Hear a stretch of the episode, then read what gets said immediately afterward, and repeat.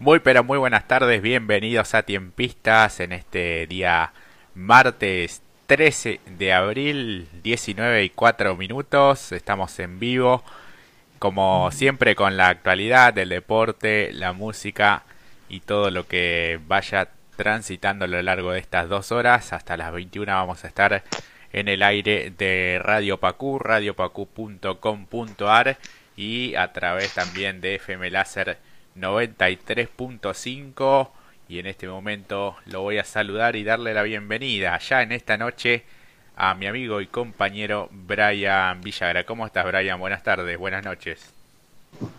Buenas tardes, buenas noches Jorge, amigos de Radio Pacú, familia de FM Láser, ahí en General Rodríguez. Este, buenas noches, es una formalidad eh, para arrancar el programa, ¿no? Porque es cuesta decir buenas noches, al menos en mi caso, por, por toda esta situación ¿no? que estamos atravesando todos. Este, a todos nos toca por igual, en menor y en mayor medida, pero aquí estamos haciendo un nuevo capítulo de Tiempistas en este martes 13 con una temperatura de 20 grados en el área metropolitana del Gran Buenos Aires y una térmica más que agradable de 24 grados para empezar a arrancar en este camino este nuevo programa. Así que bueno, Jorge, vos cómo estás, cómo la has pasado en estos últimos días. Bien, un tanto preocupado también por la situación eh, sanitaria, por todo lo que me parece que se viene un, tiempo bastante complicado y recién estamos comenzando las temperaturas un poco más bajas, así que bueno, eh, la situación la verdad que está, está todo muy, muy complicado. Creo que estamos peor que hace un año atrás. Eh, en todos, en todos los sentidos. Así que, bueno, un fin de semana estuve en la cancha de, Atlas el día este sábado. Así que bueno, eh, vi el empate 0 a 0 con Ituzaingó y esta tarde el conjunto de Retamar visitó a Doksuk y se trajo un triunfo enorme, me parece, 1 a 0 eh, ante un rival que bueno, el campeonato pasado llegó hasta las instancias finales, jugó de hecho la final con Deportivo Merlo para ascender a la B Metropolitana, venía de dos victorias consecutivas, se hace muy fuerte de local, así que eh, un enorme triunfo para el equipo de General Rodríguez, que se posiciona segundo, si bien esto recién está comenzando, son los primeros partidos dentro de la primera C, me parece que va ganando en confianza, se va asentando en la categoría, no le convierte en goles, sigue invicto, así que la verdad que, que está pasando un gran momento el equipo de aquí de General Rodríguez y bien, bien merecido lo tiene. Eh, y bueno, después en cuanto a lo que vos eh, comentabas al principio, bueno, eh, atento a todas las medidas que se puedan llegar a tomar en los próximos días. Me parece que esta semana va a ser de importantes anuncios por parte de las de las autoridades porque la verdad que la situación es muy pero muy complicada y, el sistema la verdad que no sé si va este, a, resistir. Y por otra parte también la economía. Eh, estamos en esa disyuntiva y quienes tienen que tomar decisiones la verdad que, que es una situación para nada fácil. Y, y, bueno por eso también se dan tantas tantas reuniones este, en los diferentes ministerios. Cada área este, se va trabajando también este, allí en, en conjunto y bueno, está bien que, que así sea, pero la verdad que, es una situación, un panorama muy complejo. En eso también este, la noticia nos lleva a lo que eh, será el próximo 27 de abril eh, esta convocatoria por parte del gobierno nacional al Consejo del Salario para el próximo 27 de este mes. Eh, será en la modalidad virtual, obviamente, eh, para realizar una sesión plenaria ordinaria. Así se informó de manera oficial a través de la resolución firmada por el ministro de Trabajo Claudio Moroni. Se convocó a los integrantes del Consejo a reunirse el próximo 27 de abril a las 15 en esta plataforma virtual eh, y también se estableció la convocatoria a segunda sesión para las 16 y 30 de ese mismo día. Así que en poco más, este, ¿cuánto estamos? Dos semanas justo. eh, se, se va a convocar a esta a este consejo del salario. La verdad que el salario en los últimos años, eh, sobre todo en el último, también perdió muchísimo ante la inflación porque las cosas eh, siguen aumentando y los salarios no lo hacen de la misma forma, Brian.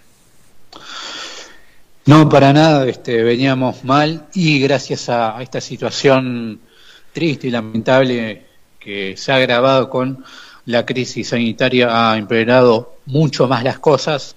Como bien vos decía Jorge, el salario mínimo vital y móvil se va a determinar a partir de lo dispuesto por el artículo 135, inciso A de la ley 24.013 y sus modificatorias.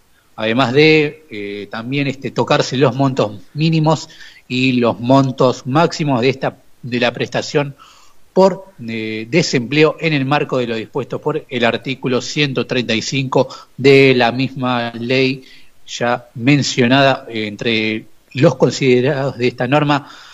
Eh, el Ministerio indicó que mediante el decreto número 27.000, 2725 del pasado 26 de diciembre del 91 se va a reglamentar este, este nuevo salario mínimo, así que bueno, vamos a estar atentos a lo que es eh, importante, ¿no? Porque determina muchas cosas el salario mínimo, a partir de cuándo un trabajador debe ganar, jubilaciones, eh, prestaciones sociales, toda esa clase de este, eh, remuneraciones que da el Estado y también el sector privado. Así que bueno, también en virtud de la emergencia sanitaria que estamos viviendo, se dispuso la utilización de plataformas virtuales autorizadas para la celebración de esta audiencia que va a realizar el Ministerio de Trabajo desde ya necesarias para la continuidad y la sustentación de estos trámites en curso. Recordemos que el pasado 14 de octubre del año, del año pasado se acordó convocar al Consejo Nacional del Empleo, la Productividad y el salario mínimo vital y móvil para el mes de abril de este año y consecuentemente resulta pertinente decir la convocatoria a sesión plenaria ordinaria del citado órgano, así como disponer la convocatoria a reunión de la comisión fijando sus respectivos temarios. Indicó una resolución en esa oportunidad. Así que bueno, el próximo 27 de abril se va a estar reuniendo el Consejo del Salario para determinar eh, el salario mínimo vital y móvil que está en números realmente eh, bajos para lo que es una canasta eh, básica hoy en día. Sí, la verdad que sí, ha quedado muy pero muy atrasado, así que veremos si hay una recomposición salarial. También es momento de paritarias en el sector público y privado, así que bueno, son meses claves de cara a lo que será todo este 2021 y en la intención también de poder recuperar algo de lo, de lo perdido. Es como que siempre vamos por detrás de, de la zanahoria, ¿no? eh, así que bueno, en otras medidas también económicas se extiende lo que es el programa de precios cuidados, en el que siempre tenemos algunos reparos, creo que en esta mirada coincidimos Brian, eh, se extendió hasta el 12 de julio próximo este programa e incorporó nuevos productos hasta lograr una oferta total de 670 artículos con un aumento promedio de 4,8% en los valores de lo que ya estaban incluidos en este en este esquema.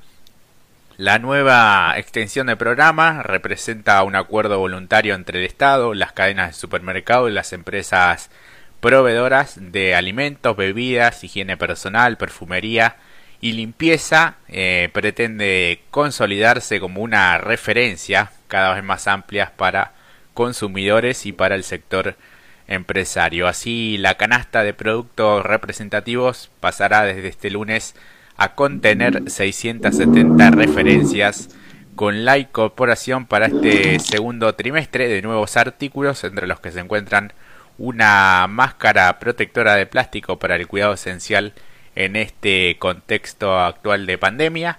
Ese artículo específico para combatir al COVID se suma a los que ya estaban incluidos, como el alcohol en gel, los jabones, limpiadores antibacteriales y guantes, de acuerdo al diseño trimestral realizado justamente por la Secretaría de Comercio Interior. Además se suban nuevas variedades de alimentos como pastas, galletitas, budines y especias de primeras y segundas marcas. De este modo el programa queda con un total de 670 productos que se comercializan a nivel nacional en todas las sucursales de las principales cadenas. La secretaria, la secretaría, perdón, que conduce Paula Español, destacó que desde el relanzamiento en enero de este año el programa aumentó más del 65% la cantidad de referencias y cuenta con más del doble de productos de los que tenía a comienzos de 2020. El programa Precios Cuidados está presente en 54 cadenas de supermercados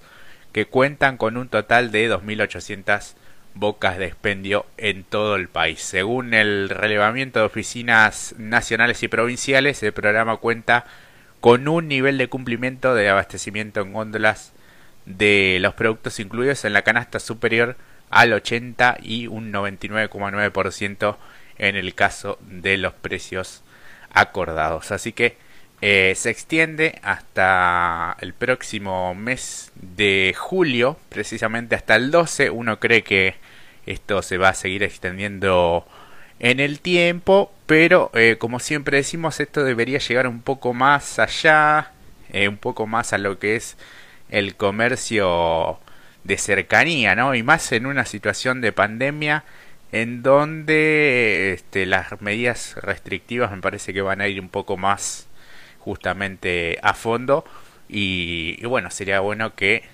este y sería interesante que esto también se traslade al comercio de, de cercanía que es donde mayormente todos compramos Brian y en una situación donde los casos están aumentando eh, sería ideal y sería también este justo que esta clase de programas se extiendan a los supermercados de, cercanía, almacenes, supermercados chinos, el famoso almacén del barrio que, que, de a poco fue muriendo con la llegada de las multinacionales en las últimas décadas. Este, sería eh, eh, justo una política para aquel sector donde claramente hay una diferencia eh, en contra de, del pequeño del pequeño trabajador, de la pequeña pyme y donde siempre sale ganando el que más tiene, el más poderoso, que en este caso serían las grandes cadenas en las que son este, partícipes de esta clase de programas. Sin duda que sería ideal y sería estratégico para evitar este, que la gente se mueva menos. Sí, y además eh, el, programa de precios cuidados tuvo un sentido, creo que hasta 2015. Eh, después, durante el macrismo, durante la gestión de Mauricio Macri y el gobierno anterior se sostuvo como precios cuidados, pero eh, no con el mismo sentido. Obviamente eh, había menos artículos, los artículos seguían subiendo y no había esa diferencia este, con aquellos eh, elementos que estaban por fuera de este acuerdo de precios, por fuera de este programa, y se le quitó un poco el sentido o la idea original que tuvo durante los últimos años del gobierno de Cristina Fernández. Eh, después, ahora se agregaron algunos artículos más, como bien decía Paula Español, pero eh, sigue teniendo ciertos aumentos, no, no son demasiados en, referencia a aquellos artículos que no están en este programa, pero son aumentos al fin. Creo que eh, meses anteriores tuvo aumentos de hasta el 7 de hasta el 7%, eh, con lo cual este uno imaginaba que estos acuerdos, porque por otro lado está el de los precios máximos y el de precios cuidados, ¿no? que es el que estamos mencionando ahora. Eh, y por otra parte, o sea, no se no se mantienen los precios, digamos, a lo largo del tiempo. Viste que hay un supermercado grande también, eh, ese que es eh, francés que dice, bueno, tiene un eslogan muy marketinero de que mantiene los precios o precios corajudos, todos van a saber a qué hacemos referencia, eh, a cuál cadena, ah. pero no se mantiene, o sea, no se mantiene el mismo precio por lo menos algunas semanas. Eh, cada tanto pega un, salto y alguna actualización, eh, como ellos llaman, de precios. En este orden sería de un 5,6%, o sea que de a poquito, de a 5, de a 6, de a 7% va aumentando y bueno, o sea, es, eh, se le quita un poco el sentido a, y hay poco control. En su momento había mayores controles eh, en las góndolas. Por otra parte también se espera esa famosa ley de góndolas en donde entre otras marcas, porque acá me parece que lo fundamental es que puedan entrar otras marcas. Sabemos que el caso de los aceites y de tantos otros productos está monopolizado prácticamente en pocas empresas y, y al no haber competencia, eso también hace que los precios eh, también suban, porque lo sube una empresa que es la que pone de aceite, la que, las que sean más grandes, o de harina, lo mismo sucede, y eso te marca un precio de referencia y, sube esa y suben todas las demás. Eh, me parece que acá habría que darle también las chances a, las pequeñas empresas como para que puedan mostrar sus productos dentro de las góndolas de los supermercados, de los comercios de cercanía, como para que haya algún tipo de competencia y para que se peleen un poco los precios, ¿no? No, y aparte sería una forma de, de, eso mismo que vos decís, de marcar una especie de competencia justa con los grandes monstruos que dominan la góndola y la pequeña marca que con, suerte llega a, la góndola del gran supermercado y no es que llega y la completa o, compite, te llega con un producto a comparación de toda la góndola que está llena de las famosas marcas. O sea, te pongo el ejemplo, ponele que llegue el producto, ponen dos productos y hay diez del resto, de una marca de arroz. La marca de arroz chica eh, yo veo la marca y me la voy a llevar, la chica, Y, me la llevo, se gasta eh, y, queda el resto de la góndola queda para la, la marca grande. Este, hay una desventaja. Este, Y, no, y a la gente que va y no si no encuentra esa marca barata, marca cara. Así que sería sería interesante no ver cómo se plantea eh, esa famosa ley de góndolas y si realmente es este viable en estos casos. Pero sí, concuerdo completamente con vos, el planteo que haces. Sí, sí, porque de hecho, bueno, eh, sabemos también la, la, inyección de marketing y de publicidad que suelen poner las empresas más grandes. Con esto no se descubre absolutamente nada, pero sí es cierto que son quienes fijan el precio muchas, eh, muchas veces y también están aquellas marcas de los supermercados que también son elaboradas por esa misma fábrica, por esa misma empresa. Eh, por eso, viste, no hay que tener eh, cierto tabú o cierta mirada o preconcepto, mejor dicho, de, decir, bueno, esta, esta marca no es tan conocida porque muchas veces esa marca que es del supermercado, de, puede ser, no sé, de un puré de tomate, de una leche o de cualquier producto, muchas veces también lo fabrica la misma eh, empresa más grande. Así que hay que prestar atención a eso. Eh, porque hoy por hoy se busca precios a lo, a lo loco, porque eh, la verdad que hay que cuidar el, la economía cotidiana, este, es, es esa.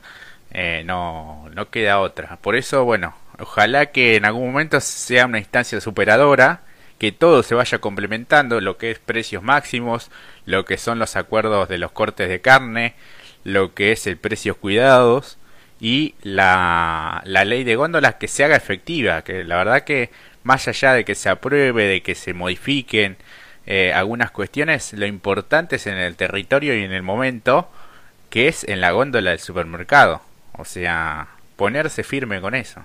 Aquí siempre hablamos, ¿no? De que quizás los modos de Guillermo Moreno no gustaban en la prensa o, o en el común de la gente, pero la verdad que defendía este, a capa y espada el bolsillo del, del ciudadano común. Yo me acuerdo que siempre se martirizaba cuando no había yerba, ¿te acordás? Hace algunos años atrás que hubo algunos días en los que no se conseguía por ningún lado. y año 2012 fue 2012, la del año 2012. Mira, casi hace 10 años.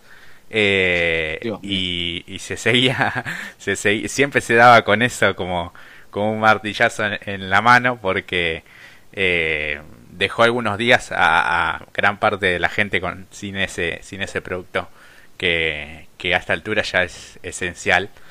Eh, y más allá de los modos que podían gustar o no, me parece que, que cumplía muy bien su, su rol de funcionario defendiendo a la parte estatal ante, bueno, todas estas cadenas de supermercados, ante aquellos que fijan precios, eh, que muchas veces son de carácter eh, monopólico, y todos sabemos eh, eso, y, y bueno, en, este, en, este, en esta ocasión me parece que, bueno, desde la Secretaría de Comercio Interior se hace muy poco, se hace, bueno, algo que no, no llega a satisfacer. No alcanza. Este, y no alcanza, no alcanza. La verdad que no es por caerle a, la funcionaria, en este caso a Paula Español, que seguramente eh, tenga la capacidad para poder estar al frente, pero la verdad que no, de un tiempo a esta parte, o sea, ya lleva casi, no sé, más de un año y pico y este, ya vamos para un año y medio y la verdad que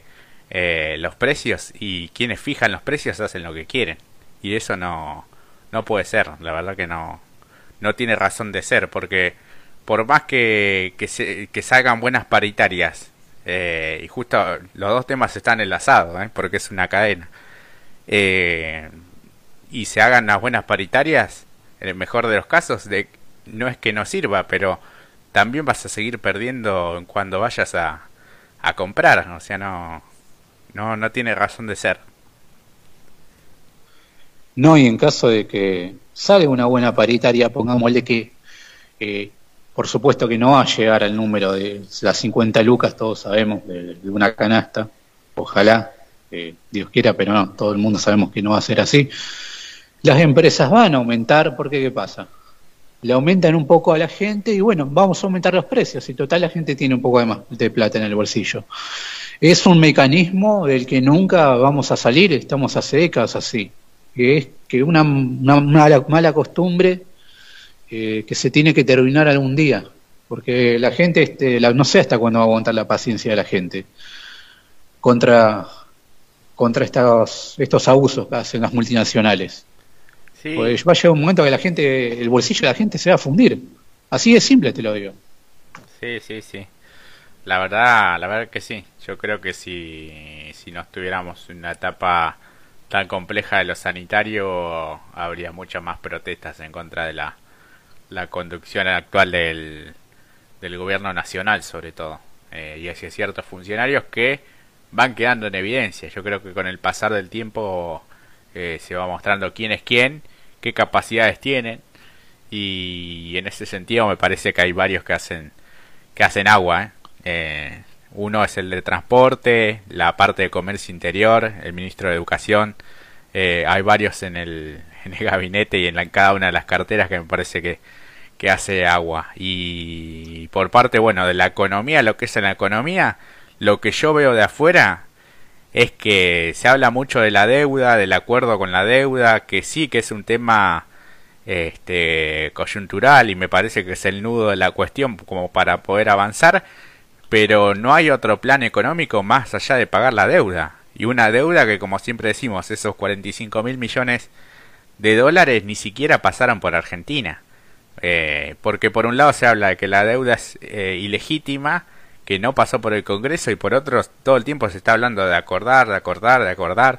El ministro de Economía este, está ahora de, gira por los países europeos tratando de, conseguir cierto consenso para llegar a un acuerdo con el Fondo Monetario, pero más allá de eso no se ve otra otro tipo de, de economía que dé vuelta a la situación, sobre todo en lo que tiene que ver con los precios y con los constantes aumentos de, de nafta y, de los alimentos sobre todo. Eh, sin, sí, eh, no hay un plan económico porque no sabemos lo que va a pasar el día de mañana. Lamentablemente, si vos me preguntas qué va a pasar mañana, no sé. Sí, pero mientras tanto tampoco hacen nada. Es un día a día. No, pero ni siquiera tiene una economía para el día a día. No, eh, desde ya, desde ya que no. Porque todos sabemos la situación sanitaria que es compleja y todo, pero eh, yo los veo más pendientes por pagar la, la deuda con el Fondo Monetario que por cuidar a los argentinos. Acá hay 44 o 45 millones de, de personas y, y lo que desnudó también esta pandemia es la informalidad que hay. Eh, todos lo vimos cuando se pagaron esos tres meses de IFE, eh, que eran 11, 12, 15 millones de personas que se fueron anotando y, y tenés la mitad de la producción de lo que es productivamente activo este, en, situación de informalidad y muy precario. Este, yo entiendo los cuatro casi 10 millones de personas. Bueno, más de 10 millones de personas. Sí, sí, sí, más de 10 millones. Este, así que es una situación muy muy complicada. Eh, yo entiendo que, que, es agarrar un país eh, muy, pero muy complicado en la situación económica y que se sumó ahora a toda esta situación de la pandemia, pero los veo muy preocupados por acordar con los de afuera y olvidarse un poco de los de los de adentro. Y no lo digo yo solamente, ¿eh? eh hubo referentes eh, cercanos al, al gobierno que lo, lo plantean también. Este, así que... ¿Sí? Eh, ¿Sí? sí, sí, sí, Así que bueno, este, vamos a ver de qué, qué sale de toda esta, esta situación tan, tan compleja que, que estamos viviendo. Así que bueno, hicimos un poco de, información, de catarsis, pero parece que, que bien ameritaba poder eh, charlar de todas estas, estas situaciones. Vamos ahora a la primera pausa del programa, sin antes decirle que se pueden comunicar al 11 68 76 2742, ese es el número de WhatsApp. Nos pueden seguir también en Radio Pacú en Instagram, en Facebook y en Twitter, así que este, allí están todas las redes sociales en radiopacu.com.ar se pueden informar y también escucharnos. Y la aplicación por el momento, aquellos que se la quieran descargar, no la tenemos disponible. No sabemos bien por qué, qué pasó con, con la gente de Google Play, pero este, esperemos que pronto pueda solucionarse eso también porque era muy práctico para los teléfonos celulares, Brian. Eh, Google, sacate la gorra, no te debemos nada, dale. No te debemos nada. Eh, estaba todo en regla, no sé qué, qué pasó. Eh, aquellos que ya se la descargaron, sí la pueden seguir utilizando normalmente. Pero bueno, para, para descargarla, aquellos que nos estén escuchando por, por primera vez, por ahora no. Pero bueno, tienen la página web radiopacu.com.ar y allí nos sintonizan. Ahora vamos a la, la, pausa, vamos a escuchar un poco de música y ya regresamos con más tiempistas eh,